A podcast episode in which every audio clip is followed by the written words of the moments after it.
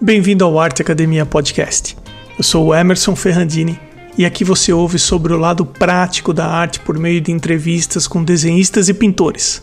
Conhece histórias inspiradoras recheadas com inquietações artísticas presentes no nosso dia a dia.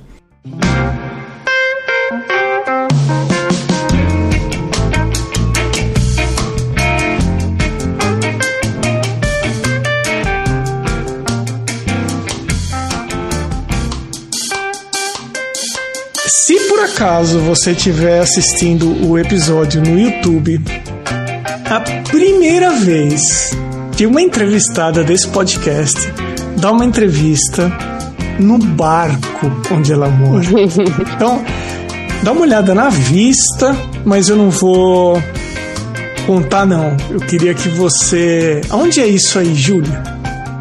Aqui a gente está na frente do Centro Histórico de Salvador. Pelourinho fica nessa parte alta aqui da, da cidade, que fica em cima do elevador Lacerda. Esse verdinho que vocês estão vendo aqui é o elevador Lacerda. Pra cá, e essas luzezinhas aqui, é porque tá um pouco atrás do cabo, tem o, o Mercado Modelo. E pena que é a noite aí, né? Mas É. deve ser. Mas fica bonito também, eu gosto da vista à noite aqui. De dia é mais legal, né? Dá pra ver mais aí. Ah, né? Além de morar num barco em Salvador e ser oftalmo, como é que é a tua história? É, então. Bom, eu sou de Vitória, no Espírito Santo. Eu vivi lá até fazer a faculdade, né? A faculdade eu fiz em Niterói, no Rio de Janeiro. Aí passei seis anos lá. De lá voltei para Vitória. Aí fiz minha residência em oftalmologia. De lá fui para São Paulo. passei três anos lá. Conheci um baiano. E a gente ficou na, naquela naquela dúvida, vou pra, vamos para Vitória, vamos para Salvador, ficamos em São Paulo, o que que a gente faz? Aí a gente resolveu vir para cá.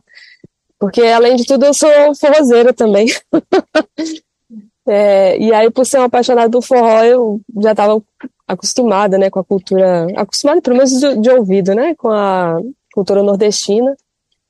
E aí eu falei, gente, eu amo a cultura do Nordeste, eu amo a comida do Nordeste, eu amo os nordestinos, por que não viver lá, né? Só falta isso, né? Só falta estar lá. Aí, como eu estava meio que acostumada já a morar fora de casa, eu resolvi vir. E foi maravilhoso, assim, eu amo Salvador, foi uma experiência incrível. Eu- eh, todas as experiências de morar fora de casa, de todas as formas, foram muito enriquecedoras para mim. Eu acho que foram, foi muito válido, assim, todas as mudanças que eu fiz. Porque sempre a gente pega um negocinho daqui, um negocinho dali e vai crescendo, né? Você que teve experiências também de morar fora, né? Sabe como é essa, essa questão, né? Porque dentro do próprio país, em um país continental como o Brasil, essas regionalidades são extremamente enriquecedoras, né? As diferenças de cultura são incríveis, assim, de sotaques, de comida, de sons, né? Ainda mais Salvador, né? Que é extremamente rico nisso. Se você gosta de pintura é, realista, aquarela, óleo, pastel, dá uma olhadinha no perfil da Júlia, Júlia underline Comarela underline Arts, o Comarela com dois L's e o Artes com ES no final. E quando é que a arte começou a fazer parte do seu dia a dia? Olha, como boa parte das pessoas que ouvem, né, o podcast, ou que participaram, né, eu sempre fui uma criança que gostei muito de, de pintar, de desenhar, enfim. Eu ainda fui, fui uma criança que passei por muitos traumas, assim, meu irmão nasceu quando era, quando, meu irmão morreu, desculpa, quando a gente era muito novo, É, eu tinha seis anos na época, ele tinha nove, então eu passei a minha infância com muito medo de morrer. E aí eu subi em árvore, por exemplo, essas coisas eu morria de medo, entendeu? Porque eu tinha muito medo de cair, de acontecer alguma coisa, e, e aí acabou que ficar quietinha, sabe? com os lápis, casou bem, assim, sabe? Com essa questão da minha, da, dos meus problemas, né? É, que eu fui adquirindo por conta da- do- desses traumas. Então eu amava ficar com, com, com coisas de colorir em volta de mim, né? Eu gostava muito de o Manacão da Mônica, na época que eu era criança, tinha muito, né? Eu ficava enlouquecida quando ia sair o Manacão para poder destrinchar. Eu gostava das páginas que vinham preto e branco, né? Porque eu pintava, tipo, eu tinha escrito passatempo em preto e branco só, né? Só as linhas, eu ficava, até aquilo ali eu ficava pintando, né? Todas as páginas eram, eram coloridas. E aí, conforme eu fui crescendo, né, mesmo na, durante a época da faculdade, eu ficava nervosa, ansiosa com alguma coisa, eu passava na frente de uma loja de, de, de, de artesanato e tal, eu saía catando tinta, pintava caixa, dava para meus amigos. É, enfim, eu estava sempre fazendo alguma coisa. Aí, quando eu fui para São Paulo, que eu acho que eu comecei a, a, trabalhar um, pouco, um pouquinho mais. Eu comprei uma aquarela, na época, uma aquarela básica, básica, né? Fábio Castel, de criança de seis anos. Só que eu não tinha a menor noção, entendeu? Nem que saquei que aquilo não ia sair nada. Assim. Mas enfim, comprei, fiquei lá fazendo meus negocinhos, lápis de cor, enfim. E aí foi o primeiro curso online que eu comprei, que eu sou, eu, eu fico brincando que eu sou a louca dos cursos online. eu vejo curso online, meu Deus, preciso comprar. Enfim. E, e aí nesse curso, que eu fui entender que realmente daquilo não ia sair nada, porque a, a professora pegava a, a, a tinta, o pincel depositava no papel e tinha cor, o meu não tinha, eu ficava, não tem cor. Aí eu comprei uma outra aquarela, engraçado que eu tenho uma, uma as duas assim, né, com a, com aquarela é, estudantil e, e, a aquarela um pouquinho melhor, nem era muita coisa melhor, não. Mas é uma diferença absurda, a aquarela faz muita diferença o material que você usa, muita diferença. E aí eu fui comecei a me animar, né? Aí comecei a fazer um curso aqui, um curso ali, mas tudo sempre online, ou coisa assim de um dia, né? Nada com uma estrutura muito muito determinada, não. Gostava de nanquim. É, eu acho que isso é uma coisa boa e uma coisa ruim, que eu nunca tive muito foco. Porque eu gosto de crochê, eu gosto de bordado, eu gosto de nanquim, eu gosto de pastel, eu gosto de óleo, eu gosto de aquarela. e aí vou e, tipo, né, acaba que eu, como eu tenho pouco tempo, eu não consigo me dedicar muito, né? Que eu quero fazer de tudo um pouco. E é bom que abre minha cabeça, é ruim que eu não acabo não destrinchando, aprofundando, né? Às vezes tanto quanto outras pessoas poderiam estar fazendo, né? E, bom, aí em São Paulo foi mais ou menos é, isso que eu fiquei fazendo. Quando eu vim para Salvador, é, eu estava com umas agendas um pouco mais, meus dias estavam um pouco mais livres, porque eu tinha acabado de mudar de cidade, então não tinha muita clientela, né? Esse começo demora um tempo, né? Até preencher todos os horários da agenda. E até que eu completei, todo, até completar todos os horários, eu comecei a fazer muito crochê, bordado, e pintava também, aquarela, enfim. Comprei um monte de curso. Fui fazendo de desenho, disso, de aquilo, enfim. E aí veio a pandemia.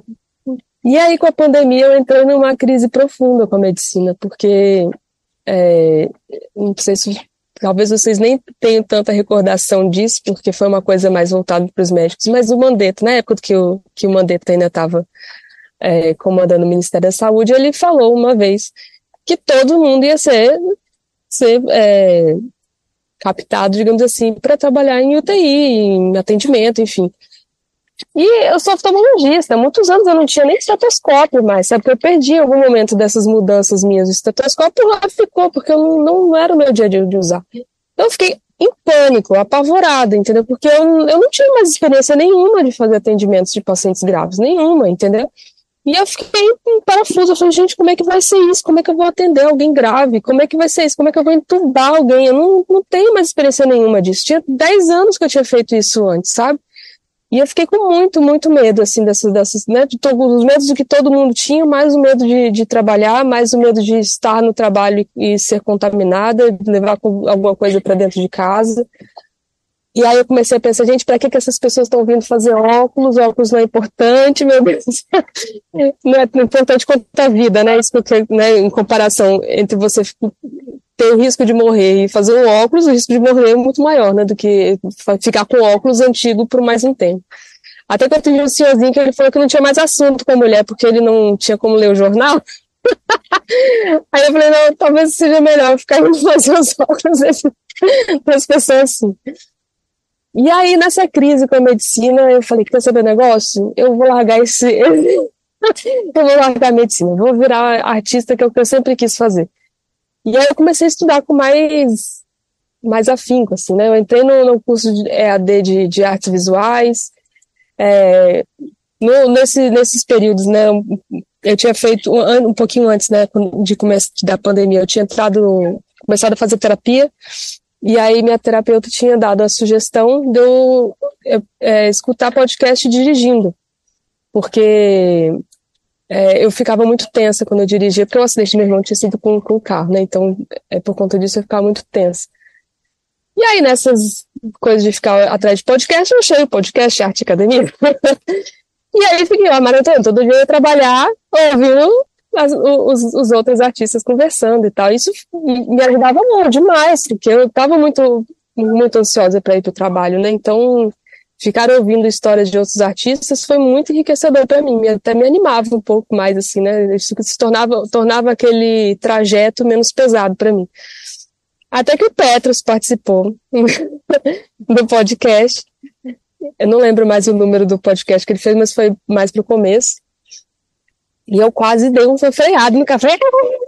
Só problema preciso foi com, com o Petros, porque ele tinha acabado de falar a seguinte frase.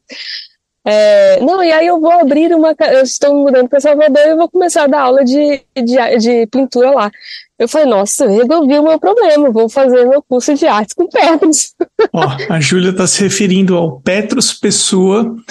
Eu não tenho aqui o número do episódio dele de cabeça, mas sim, ele também é médico. Ele é, é dentista. Ah, ele é dentista, perdão. Isso. E mas é da área também. É da área também. E ele foi entrevistado pelo podcast e abriu uma escola. É, mas enfim, eu te interrompi só para deixar bem claro o nome dele. Petros Pessoas, Petros Pessoa. Isso. E gente boníssima, um cara bacana demais. Eu teria que puxar aqui. Eu vou ver se enquanto a gente conversa, você continua, eu consigo descobrir o número do episódio dele. Pronto, vale muito a pena. E aí eu entrei em contato com ele naquele mesmo dia, né? Eu falei, Petros, pelo amor de Deus, cadê esse curso? aí ele falou que por conta da pandemia ainda, né? Estava tudo fechado, a gente ainda não tinha. É, não estava aberto ainda, mas que a perspectiva daqui dali uns dois meses, mais ou menos, abrir, né? Aí em novembro ele abriu a turma e no primeiro dia eu estava lá. e de lá não saí mais também, no, no, na Academia de Arte da Bahia. E aí fiquei meses lá fazendo fazendo curso. Conheci o pastel seco, que eu não conhecia, conhe... através até dos outros, muito dos outros alunos também, porque naquele, naquele período que ele fez, que ele começou, é, a gente não tinha previsão de quanto tempo ia ficar aberto, né? Então ele fez um, um, um, um programa, né? Um pouco mais curto, mais condensado. Eu já comecei direto no óleo. Mas os outros alunos estavam fazendo muita coisa com pastel e eu ficava sempre de olho, assim, né? Até que eu peguei, comprei um pastel, falei, vamos, ficando curiosa, né? Abriu um. Ah. Abriu o episódio dele aqui. É. 59. É ele Pronto. mesmo.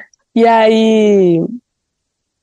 E aí eu fui me apaixonando, assim, pela, pela pintura a óleo, sabe? Nossa, eu amei, amei, amei, assim, muita coisa.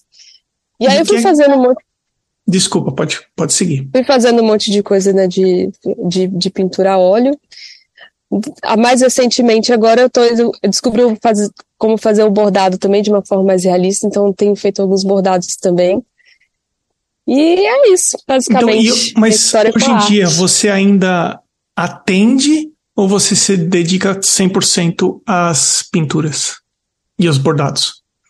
É, ainda não, infelizmente, mas Inclusive o barco faz parte desse projeto de vida, né? Eu gostaria de um dia fazer uma transição de carreira para arte e conseguir ser mais é, nômade, né? Ser independente aqui da, da, da parte de, de solo. E um dia, quando eu tiver mais experiência, mas puder pagar meus boletos com a, exclusivamente com a arte, é, poder dar a volta ao mundo. Então, são planos para o futuro, que é uma, são coisas que eu gostaria muito de fazer ainda. No final do nosso bate-papo, eu vou querer saber de você como é morar num barco. Mas ah, antes da gente chegar nessa parte, eu queria saber o seguinte: pra, muita gente indica é, artistas para o podcast, e algumas pessoas se auto-indicam.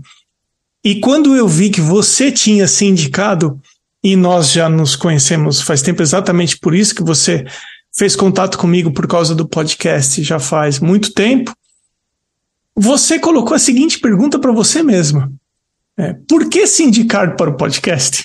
Então é o seguinte: você indicou você mesmo para participar e você deixou uma pergunta para que fosse feita para você mesmo agora. Então vou fazer a sua pergunta para você agora. Por que se indicar para o Nossa, que surpresa! Eu não imaginei que você fosse perguntar isso. Bom, por quê? Primeiro porque eu queria muito te agradecer, porque é, publicamente, né? Porque muitas pessoas entram, ouvem o podcast e, e, e não tem, a, talvez, a vida tão trocada quanto a minha. Então, a minha realmente foi uma transformação. E eu tenho muito a agradecer a você, é, tanto pelo, pelo, por ter encontrado Petrus por, nesse caminho, mas por conta disso que eu falei, né? Era, era uma companhia absolutamente amigável para mim, assim, sabe? Era um, uma, um estímulo para poder fazer aquele caminho que era tão pesado para mim naquele momento. Então, muito obrigada por isso. Imagina, Júlia. E, e acho que ele trabalha, às vezes a gente faz uma coisa assim. É, sabe aquele efeito borboleta, né? A gente faz um negocinho aqui e a gente não sabe o tamanho da proporção que aquilo vai tomar no, no final da, da, da linha, né? Então, eu queria muito te agradecer. É, outra coisa que por que me indicar o podcast? Porque é, eu acho que a gente eu passei por um processo de terapia longo, né? Nesses tempos todos. E eu tenho visto que eu tenho muita dificuldade de me autorizar a fazer as coisas, entendeu?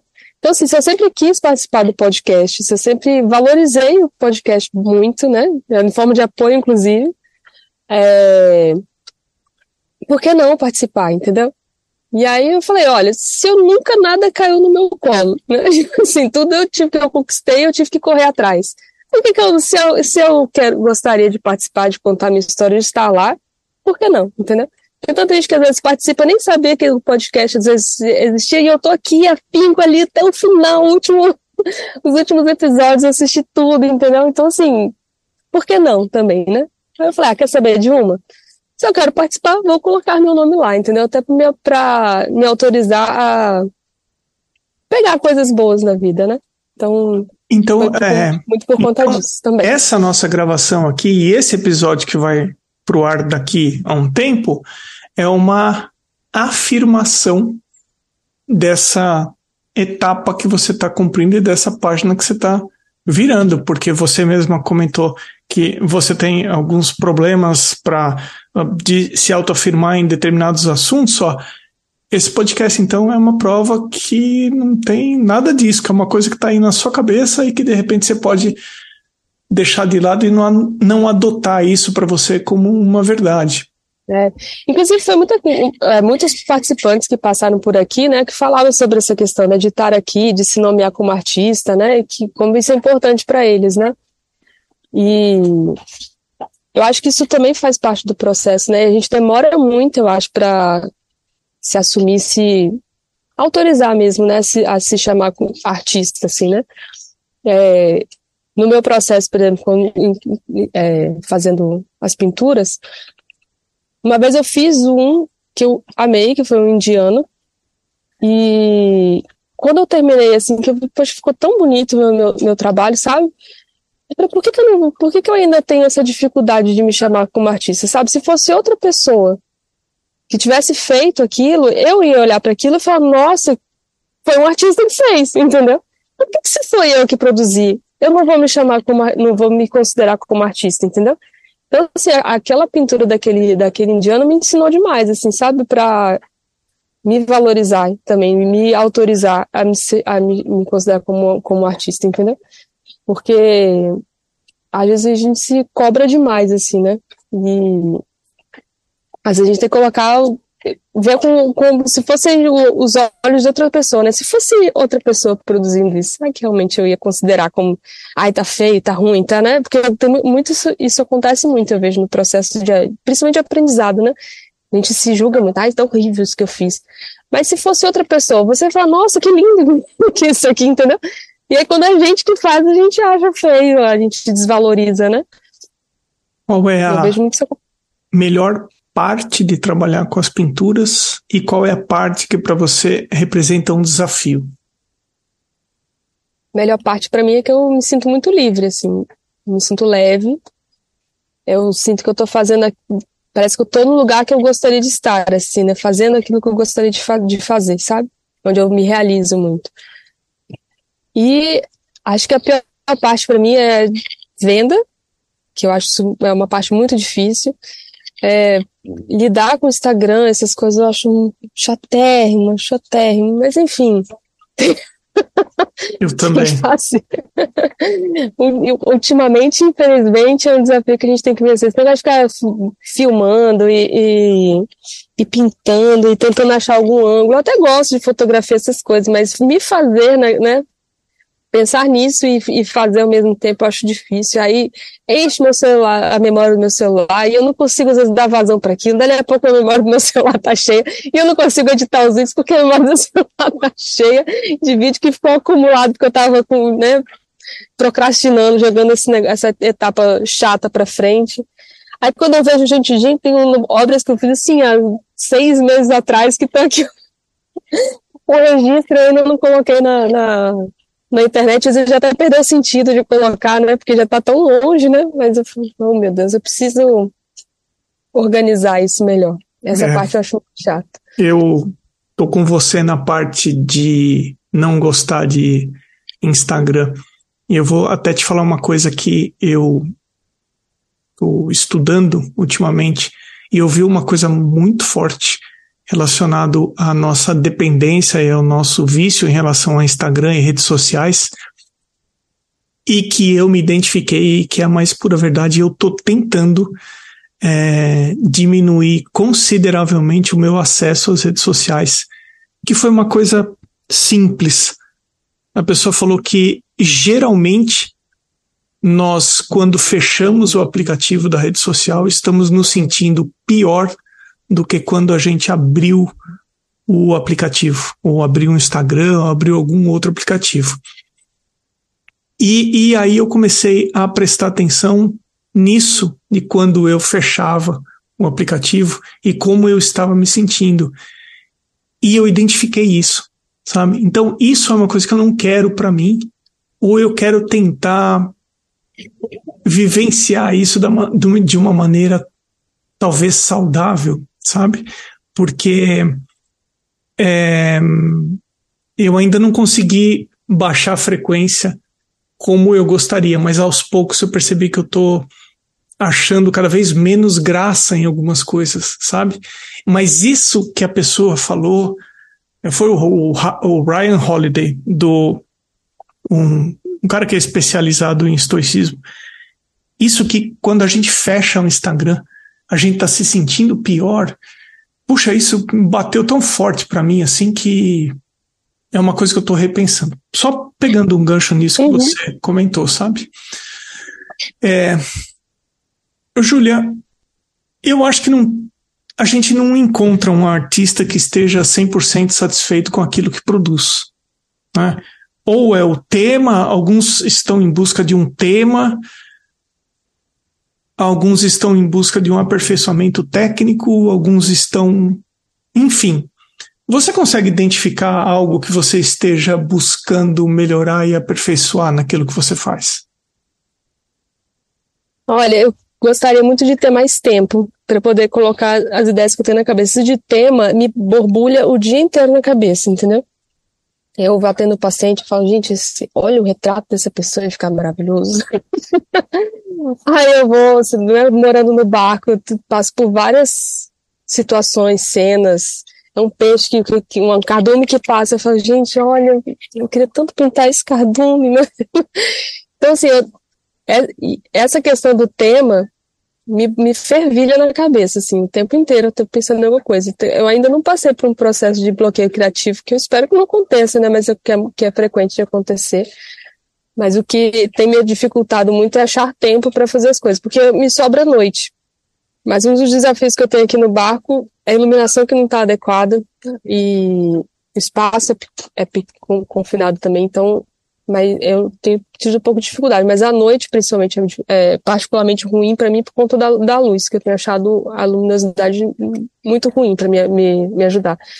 Então, assim, o, o, que eu gostaria de aperfeiçoar hoje é essa questão do, de onde pintar, porque não está muito confortável para mim aqui no barco para fazer algumas coisas. Por isso que eu tenho feito, às vezes, uma coisa com lápis de cor, ou com é, bordado, porque me ocupa um pouco menos de espaço do que uma tinta óleo, por exemplo. Né, que eu tenho que ter os frasquinhos e né, o, o, o cavalete não tem onde colocar. eu tentei colocar na parte de fora do, do barco, até dá, o balanço ele até vai, mas bate um vento, a tela vai embora. Aí não dá muito certo. E tecnicamente, eu acho que eu gostaria de melhorar, assim, eu acho que as identificar cores muito pouco saturadas para mim às vezes é, é difícil assim né?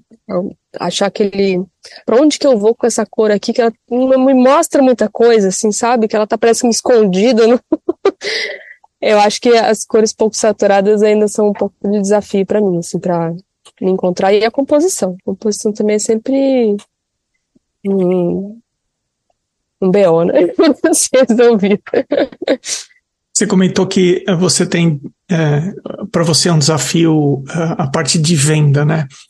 Então eu acho que eu já sei as respostas que você vai me passar, mas eu queria uhum. saber assim, como é que você faz para formar preço de alguma coisa? Porque eu já vi no seu Instagram que você uh, expôs, uh, enfim, eu queria saber como é que você se relaciona com formar preço e também se por acaso alguém chega tentando negociar com você, como é que isso bate aí? É, o processo, né? principalmente no começo, quando alguém falava que queria comprar alguma coisa do carro, até, eu acho que eu mudava até de cor, igual um camaleão. Assim. é que eu venho de, a medicina é outro, outra área que é terrível para precificar coisa, né? É um tabu gigantérrimo, né? Então, assim, eu tô em duas áreas que, que precificar coisa é difícil, entendeu? É, é, é tabu, é complicado, é complexo, a gente não tem uma coisa, né, para comparar um uma coisa com outra é impossível, né? Porque cada artista é um artista, cada técnica é uma técnica. Então, assim, para precificar o que eu tenho, o jeito que eu achei um pouco melhor para mim, é, eu peguei um, um, formato de quadro que é um mais é, comum, mas é para mim, né? Assim que eu uso mais, que é o 30 por 40, que eu já usei mais, ou enfim, eu tenho mais familiaridade, familiaridade Ih, travou. Mas enfim, eu tô mais confiante nesse, nesse tamanho. E aí eu precifico ele, e a partir dele eu vou colocando os diâmetros. Eu achei o diâmetro mais fácil do que, assim, mais fácil não, mais uh, proporcional, assim, né, os preços do, dos tamanhos maiores. Mas é, eu acho muito difícil de precificar, muito difícil. É sempre um, um, um, problema. Aí eu fiz uma tabelinha, mais ou menos, né, de paisagem, é, retrato, porque cada um tem um nível de dificuldade maior, menor, né? Se for retrato, colocar a mão, já. Peraí, que a mão já é mais difícil também, então. Ah, essa mão aí é mais uns 300 reais aí. então tudo isso vai ter que ser levado, levado em consideração, né? Eu achei melhor dessa forma. E uma coisa assim que no comecinho me ajudou muito nessa questão do, do precificar é que, principalmente durante a pandemia, né, eu, eu ficava, gente, eu tô tão, eu tô, felizmente, eu tenho um emprego que não foi abalado, né, pela, pela pandemia, é, quando alguém me fazia algum, alguma encomenda, eu falava, vamos fazer o seguinte, eu tenho acesso a instituição aqui, alguma ONG, principalmente relacionada a animais, que eu tenho quatro gatos aqui. É, eu falei, olha, faça uma doação para eles, eu faço o seu, eu faço o seu, o seu trabalho e aí você faz uma doação, pode ser assim? Aí a pessoa, ah, beleza, pode, porque eu não, eu não tava, né, precisando da, daquele dinheiro para pagar minhas contas, felizmente, né? Eu falei, então vou, usar esse dinheiro para ajudar alguém. E aí, tinha hora que beleza, a pessoa fazer a doação, ok. Só que me mandava o comprovante, falava só isso aqui. Aí eu falei, ah, não, olha, se isso me machucou, eu falei, vamos parar essa palhaçada, Júlia? Me vai, vamos colocar ordem nesse, esse negócio aqui. Vamos, vamos profissionalizar isso aqui, porque eu, eu, eu me senti chateada, assim, sabe? Quando eu fiz um negócio super bonitinho, e aí a pessoa de fazer a doação fez uma doação tão baixa, eu falei, poxa, sacanagem, não era pra ajudar, era pra dar, dar mais, não dar menos. aí, enfim, eu, eu, eu acho que foi um, um start, assim, para um eu mais ou menos saber o que as pessoas estão pensando sobre valores, e, e outro para falar, é, toma aí, vai, ó, um tapa na sua, você, Você aprender a botar preço nas suas coisas e não ficar sofrendo depois. Mas é bom, ela não podia reclamar. serve para isso, né? A gente passa por umas experiências que acabam ensinando a gente, né? É, é. Então você conheceu o Petrus através desse podcast, começou a fazer aula na escola de pintura realista dele e você continua fazendo aula lá ou não? Sim, então agora, depois de meses, né, lá, agora eu tô como professora lá. Mas você quer algo mais inspirador do que isso? Não é? Eu vou te mandar uma pergunta de professor. É, qual que é a principal dificuldade que você vê que os seus alunos enfrentam? Olha, o que eu mais vejo é a cobrança demais em si mesmo, assim, sabe? A pessoa faz um risco e fala, ai, meu risco tá horrível. Eu falo, gente, mas você só fez um risco, calma, tem um processo todo ainda pela frente, sabe? E eu acho que, a, não sei se é né, a questão da, da, da, internet, enfim, deixa a gente muito imediatista, né? Eu acho que é. A gente acha que sentando na frente do negócio vai fazer um quadrado, né? Tipo, não sabe nem fazer um quadrado, um, um círculo, um negócio direito. E aí já quer fazer um retrato e fica maravilhoso, entendeu? A pessoa tem uma expectativa de que vai acontecer isso, entendeu? E eu já levei, inclusive, muitos, algumas vezes, as minhas pastas de, de, de, de desenho. Falei, olha só, para eu chegar nesse ponto aqui, eu passei por esse tanto de desenho aqui que ficou ruim, entendeu?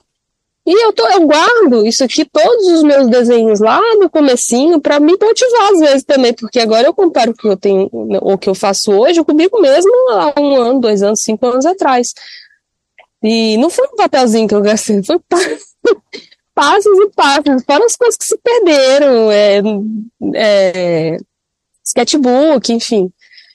Então, assim, acho que as pessoas precisam ter um pouco mais de paciência, né, em, em relação ao que ao processo, é, relaxar mais, porque às vezes a gente está tão focado no resultado que não aproveita o processo, né? E o processo é tão legal, tão gostoso, né? Você ir se superando e aprendendo coisas diferentes, entendeu? É, então eu acho que esse é o maior problema, assim. E eu acho que precisa também, às vezes, trabalhar um pouco com humildade também, sabe? Porque, imagina o Rembrandt, por exemplo, da vida, não chegou naquele nível da noite pro dia. Não foi assim, sentei lá em seis meses estou fazendo aquela obra, né? Gente tem uma história de vida inteira para poder fazer, fazer a, aquelas coisas maravilhosas que ele faz, entendeu? Então, assim, a gente tem que colocar, né? Caçando essas sandálias da humildade. Olha, vai demorar um pouquinho, entendeu? E traçar os objetivos. Às vezes, seu objetivo não é ser um Rembrandt da vida, entendeu? E tá tudo bem. Às vezes, você só quer estar tá ali para participar, para fazer coisas legais, né? E tá tudo bem, como jogar futebol. Às vezes, você não vai treinar para ser Ronaldinho Gaúcho, ser, né? Ser o Pelé da vida. Aí você tá lá treinando para jogar seu futebolzinho com os amigos, fazer um golzinho. Às vezes vai né, tomar uma falta, não vai dar certo, vai ser um bom jogo. Desfrutar o processo, então, né?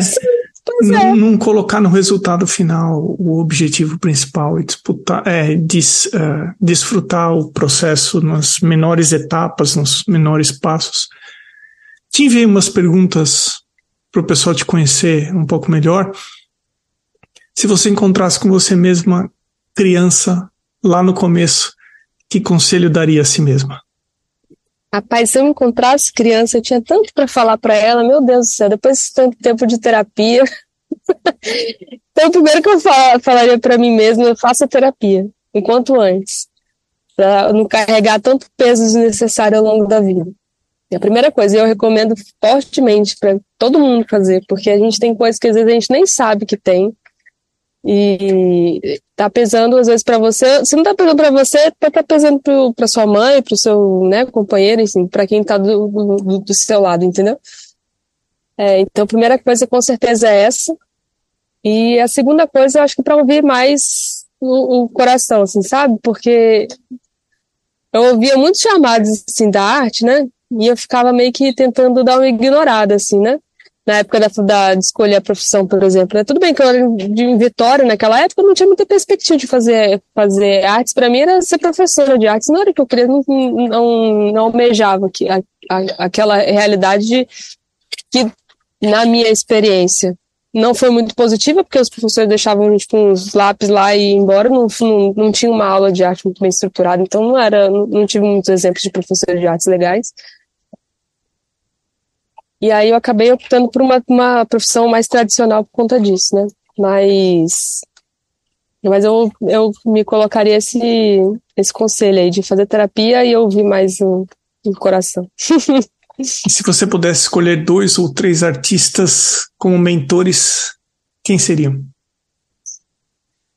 Olha, é muito desafiador um negócio desse, para quem gosta de tanta coisa diferente. Então, assim, como eu posso escolher dois, eu acho que do que eu aprendi, assim, acho que a aquarela, apesar de ser, ter sido o primeiro que eu comecei a me dedicar e é o que eu tenho mais dificuldade, eu acho aquarela uma técnica extremamente desafiadora. Então eu vou escolher dois aquarelistas. O primeiro que o meu mozinho, o Beccari. sou apaixonada por Max Beccari. Já fiz alguns workshops dele online, né? Porque eu sou louco do online. e é, Hansen Jones. Ele é muito bom Jones. também. Isso. Legal. E qual livro que, se você pudesse, você distribuiria pra, distribuiria para todo mundo como um presente? Olha, tem aquele Hobby como Artista que eu adorei, eu li ele recentemente, achei um barato aquele livro. E ele é curtinho, né? Então, mesmo para quem não gosta muito de leitura, ia ser um, um, uma boa pedida. E se puder indicar mais um também, eu queria indicar Sapiens também, que eu ainda tô no final dele, não terminei de ler, mas ele foi um livro tão incrível que Sapiens. Eu queria muito indicar. Sapiens. É, é, sobre a história da humanidade, assim, ele é. é sabe aqueles, aquele negócio que entra, o livro entra com um buraquinho assim, explode sua cabeça? Ele é desse jeito, assim. Ele Tem é alguns livros que mudam. Maravilhoso. A nossa Incrível. maneira de pensar, viu? Marca de material artístico, Júlia, tem alguma que você gosta mais de trabalhar? Seja pincel, seja tinta? Então, é, como eu gosto de muitas técnicas diferentes, é até difícil nomear uma numa marca, né? É, por exemplo, das aquarelas eu gosto muito da Rembrandt, mas ela, ela, é uma, ela é bem cara, eu achei. Mas eu comprei eu falei, vou me dar um presente de aniversário. E foi, a artista que eu desse essas coisas, né? Comprar roupa, essas coisas, não. Eu comprei material artístico. é, uma vez que eu viajei para fora, eu comprei um, uns papéis Fabriano que eu gostei demais também, achei muito bom. Eu queria muito experimentar artes que todo mundo fala, mas não tive, não tive experiência com ele. De pincéis, eu gosto muito do Da Vinci, achei muito bom também, os, muito bons os pincéis que que eu, que eu comprei deles. E, e de tinta, é, Winsor e Newton eu já usei algumas que eu gostei.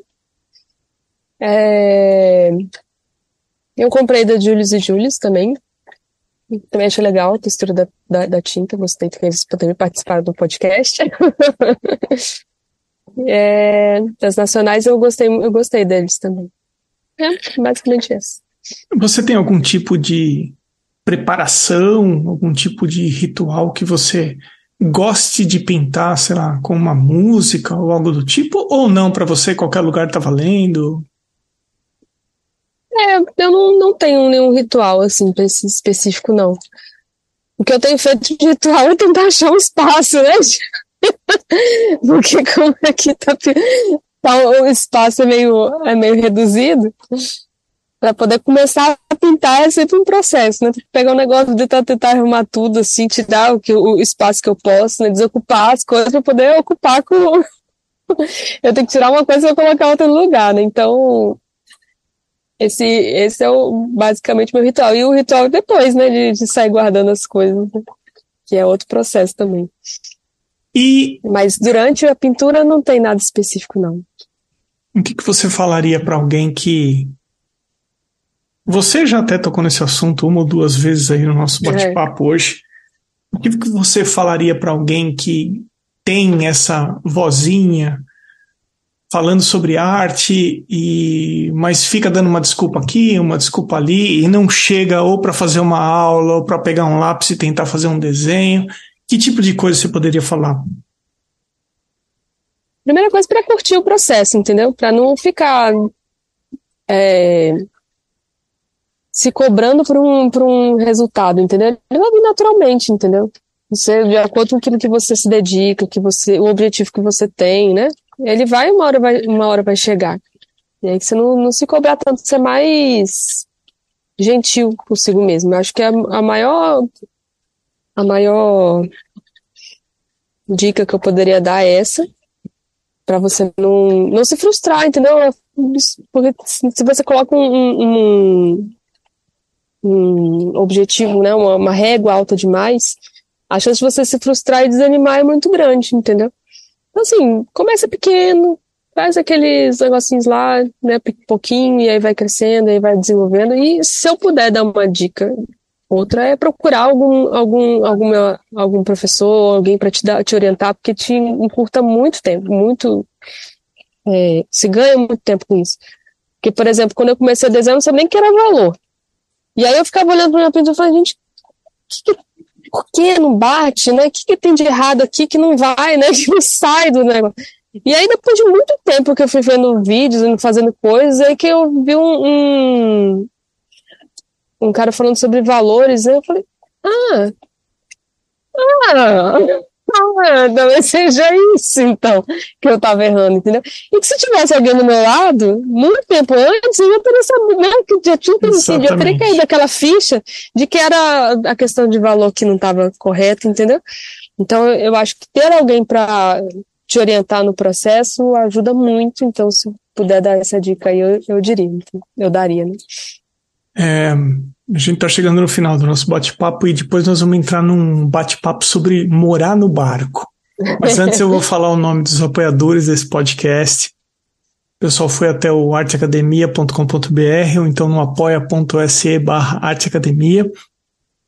Eu sou grato a arroba underline a underline Potter com dois T's, arte gravura, Amanda underline Novas underline arts, Baia Inc underline Cacilda Vitória, Sibeli Monteiro, ponto arte, Elaine, underline art, underline drawings, desenho ponto desígnio, Flávio Espúrio Atelier, Loculto Arte, Ilustrates Desenho e Criação, Irmigar, underline desenho, Ivana Pellegrini Atelier, Jeane Moro, Jeane Moro Atelier, Lorena Atelier, Márcia underline em, underline arte, Mário Sérgio Freitas, Arte, Osvaldo underline Soares underline Arte, Sérgio underline Fuentes underline Ilustra, Vinícius Mendes e também quem apoia anonimamente esse podcast. Posso contar que você é apoiadora anônima desse podcast? É, eu vou ter que fala apoiadora anônima. Eu falo, valeu! Júlia, antes da gente entrar no assunto barco, e agora chegou um gato também na entrevista. É, enquanto você falava, eu levei um susto aqui, que eu levei unhada nas costas de surpresa. Tem algum é, assunto que a gente não conversou que você queria deixar gravado? Olha, eu, eu, eu diria só assim para as pessoas: se você tá com medo de ir, vai com medo mesmo, entendeu? Mas se arrisquem, se joguem, sabe? Faça as coisas acontecerem. Então, como foi, né, com essa questão do, até do podcast mesmo? Eu, eu tava meio assim, ai meu Deus, mas eu vou me indicar, ah, que chato, né? Seria bem melhor se alguém me indicasse. Quase que eu falei pra alguém, vai, me indica. eu falei, é, gente. Você acha que eu não sei que existe, que existe uma corrente entre as amigas de indicação? Ah, existe. Oh. Deve ter, deve ter. Não, não, tem, não, você tem. Você tem. Mas, enfim, eu, as coisas que eu conquistei, que eu fui atrás, né, eu tive que ir atrás para poder conseguir, né? Então, eu gostaria só de deixar isso bem bem frisado assim, né, para as pessoas irem mesmo correr atrás e aquilo que está chamando, ouça essa voz e vai, porque não adianta a gente tentar abafar. Meu, tentei tanto tempo e não adiantou nada, tá? tá aquele gritinho lá, ei! Vem tentar! Pois é.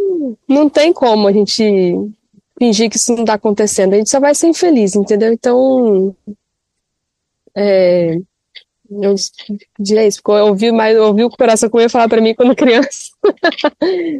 e se jogar mesmo, sem, sem medo de ser feliz. É, eu não tenho um labirinto muito afiado. eu jamais moraria num barco. E, para quem está acompanhando no YouTube, viu que a linha do horizonte está bem inclinada. Então, assim, teve hora que eu tive que tirar um pouco o, o foco oh, da, bicho. Da, sua, da, da, da, sua imagem aí. Na verdade, eu passo mal, assim, feio, oh, sério. Não, aqui, não, aqui, não, então, não, não, não, não precisa. Agora, aí, de uma maneira geral, como que é morar num barco? Que tipo de problema que você encontra que quem mora numa casa terra nem imagina, nem imagina? Rapaz, é coisa, viu? Nossa senhora, é desafiador demais. Tem 10 meses que a gente tá morando no barco, mais ou menos. E quando é para ser bom, é muito bom. Quando é para ser ruim, é muito ruim. Assim, sabe? Não tem. São os extremos. Tem, é, é, é, é muito, tudo muito intenso, entendeu? Então, assim, tem a parte Você pode dar uns exemplos acho... assim?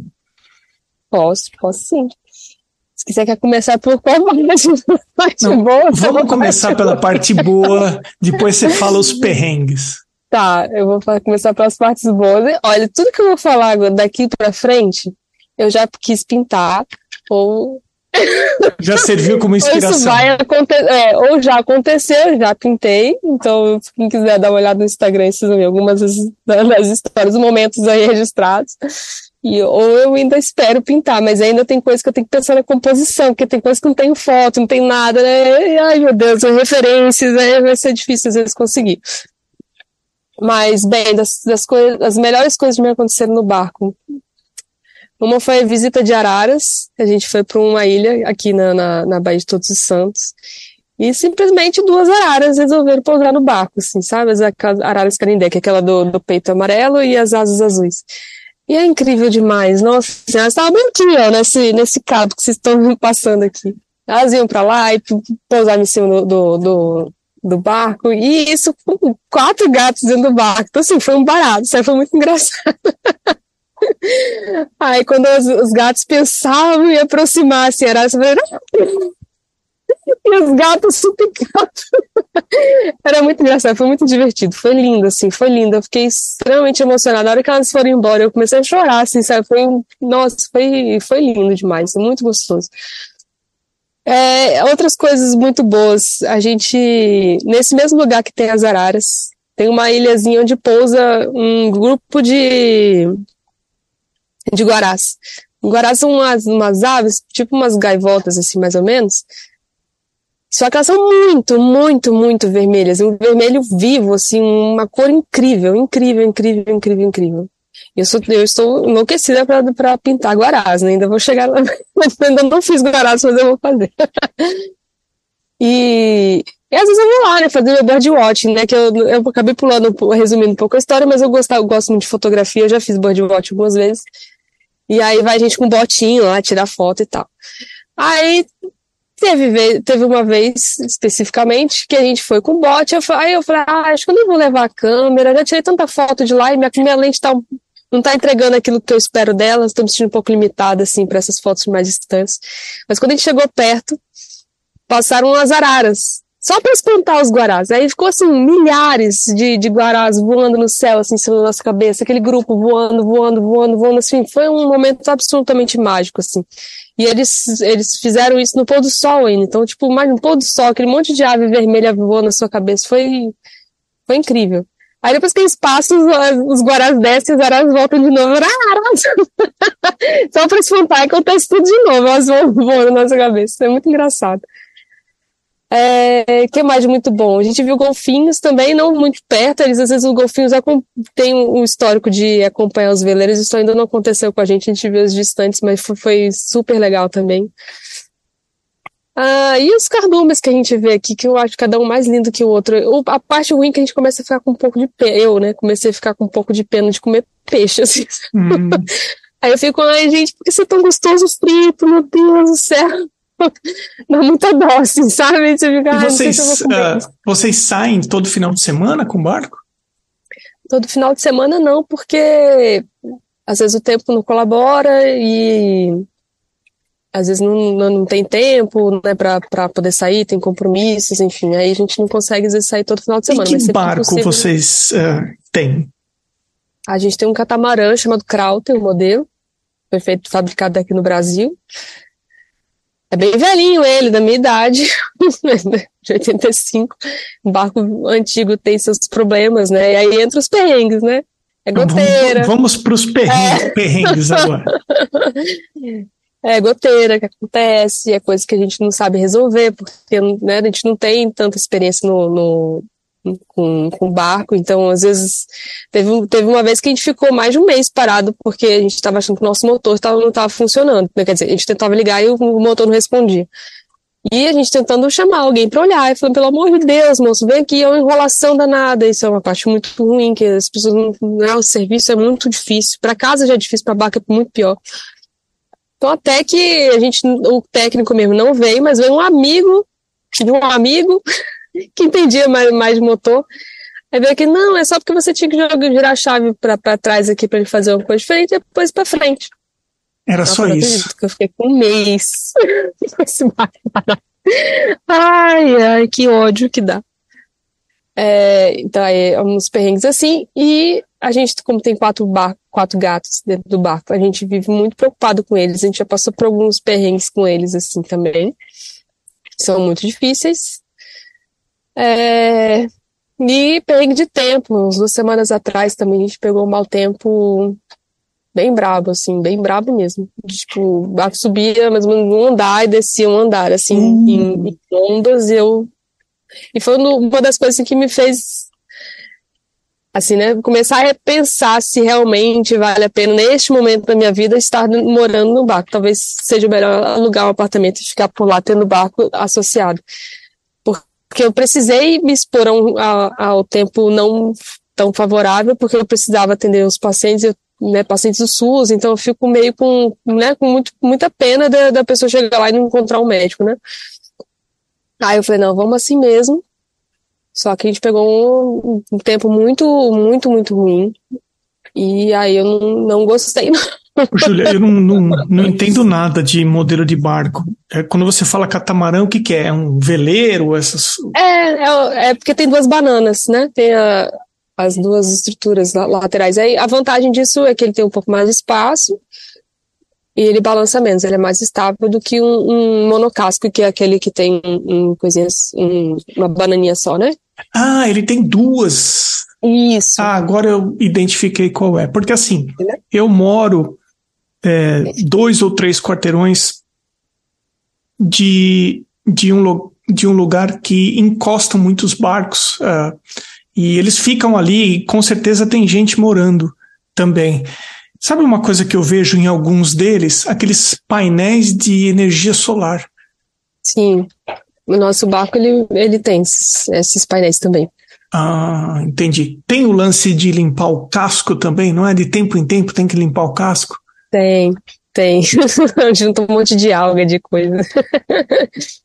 Isso o que você acho que o que você está falando de limpar o caso seja por baixo, né? Sim, exatamente.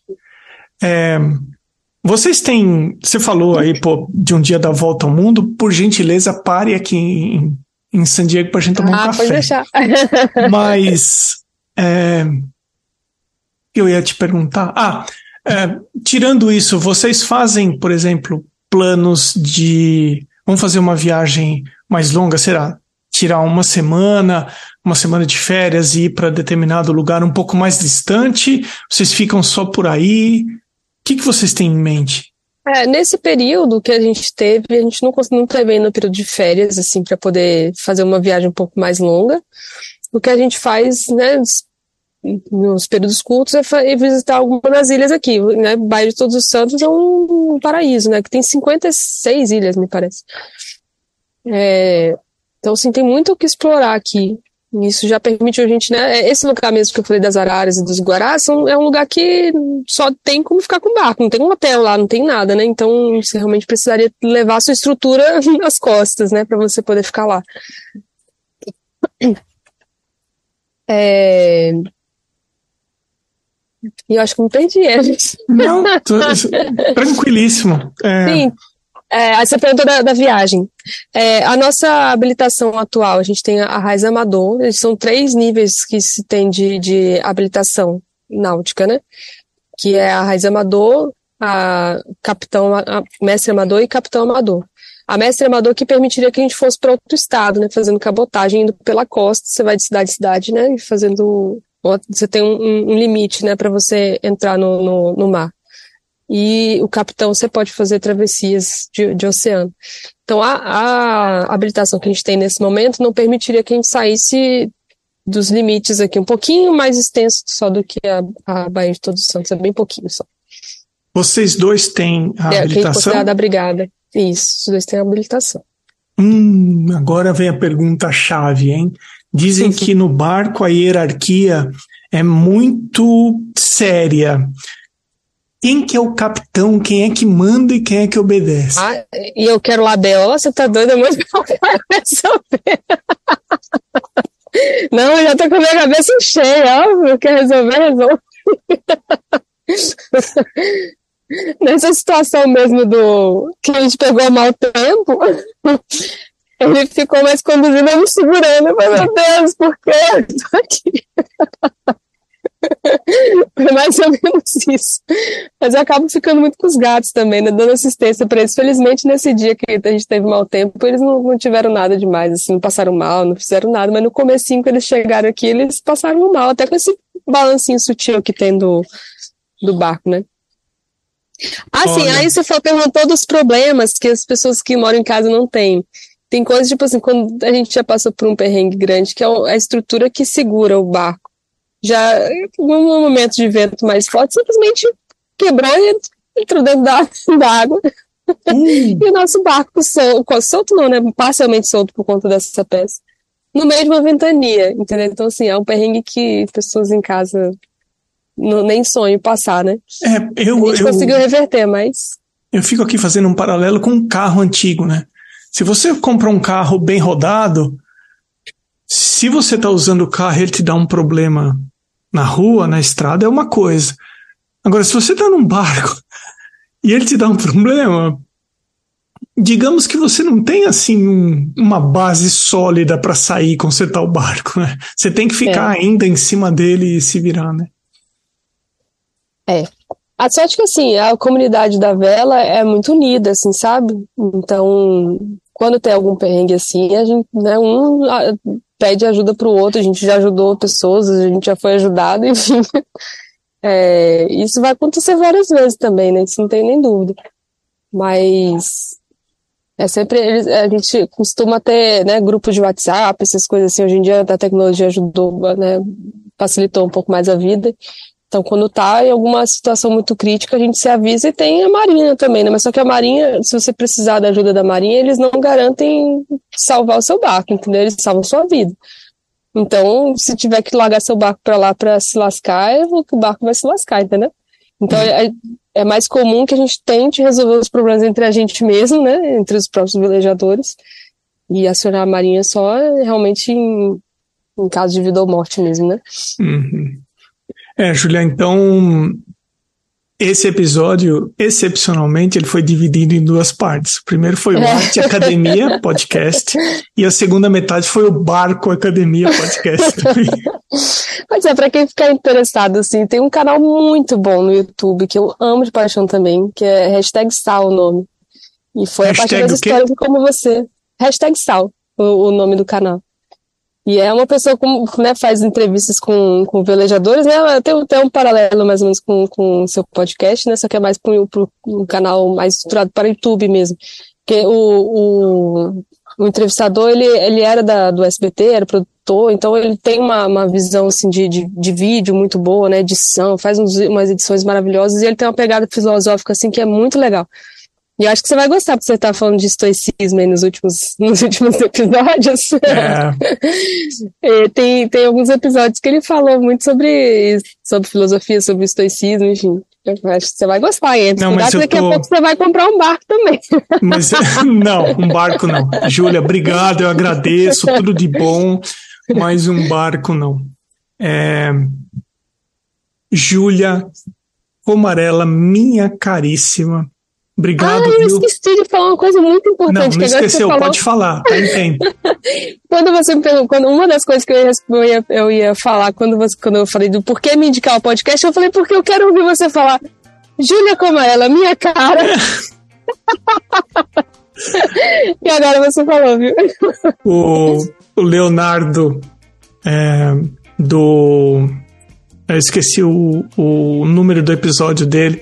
Assim que abriu o Zoom, ele falou: Emerson, meu caro, né? é, Júlia Comarela, minha cara. Muitíssimo obrigado por você ter atendido o podcast. Muito obrigado pelo apoio que você dá a esse podcast. Eu fico muito, mas muito feliz sabendo que esse podcast, de alguma forma, te ajudou. Como você comentou, fazendo companhia para você nas idas e vindas do seu trabalho. Através desse podcast, você é, conheceu o Petrus em Salvador, começou a fazer aula e se tornou professora da academia onde ele abriu. É, eu acho que é super gratificante conhecer a tua história e também ter batido esse papo com você. Muitíssimo obrigado. Estou muito feliz de ter Imagina. conversado com você. Também, até pra matar a saudade, que tinha tempo que eu não te via por vídeo. Isso mesmo. Por voz eu te eu ouço com muita frequência. Mas imagina, obrigada a você por tudo, né? Pela, por essa oportunidade, pelos, pelas, pela companhia, pela transformação aí, pela oportunidade de uma transformação na minha vida, né? Que, nossa, me ajudou demais, muita coisa. Então, para alguém se candidatar a ser professor na Academia de Arte da Bahia do Petros, tem que ser ou dentista ou médico. Primeiro você tem que se informar nessas especialidades para depois começar a estudar. A régua é alta. Mas aí. é muito engraçado, porque tem vários médicos lá, lá, outros dentistas, tem psicólogo. Eu falo, gente, Tá vendo? É área da saúde aqui. Mas tem alguns engenheiros também, então também tem o pessoal da, da, da exatas. Julião, obrigado, viu? Imagina, obrigada a você.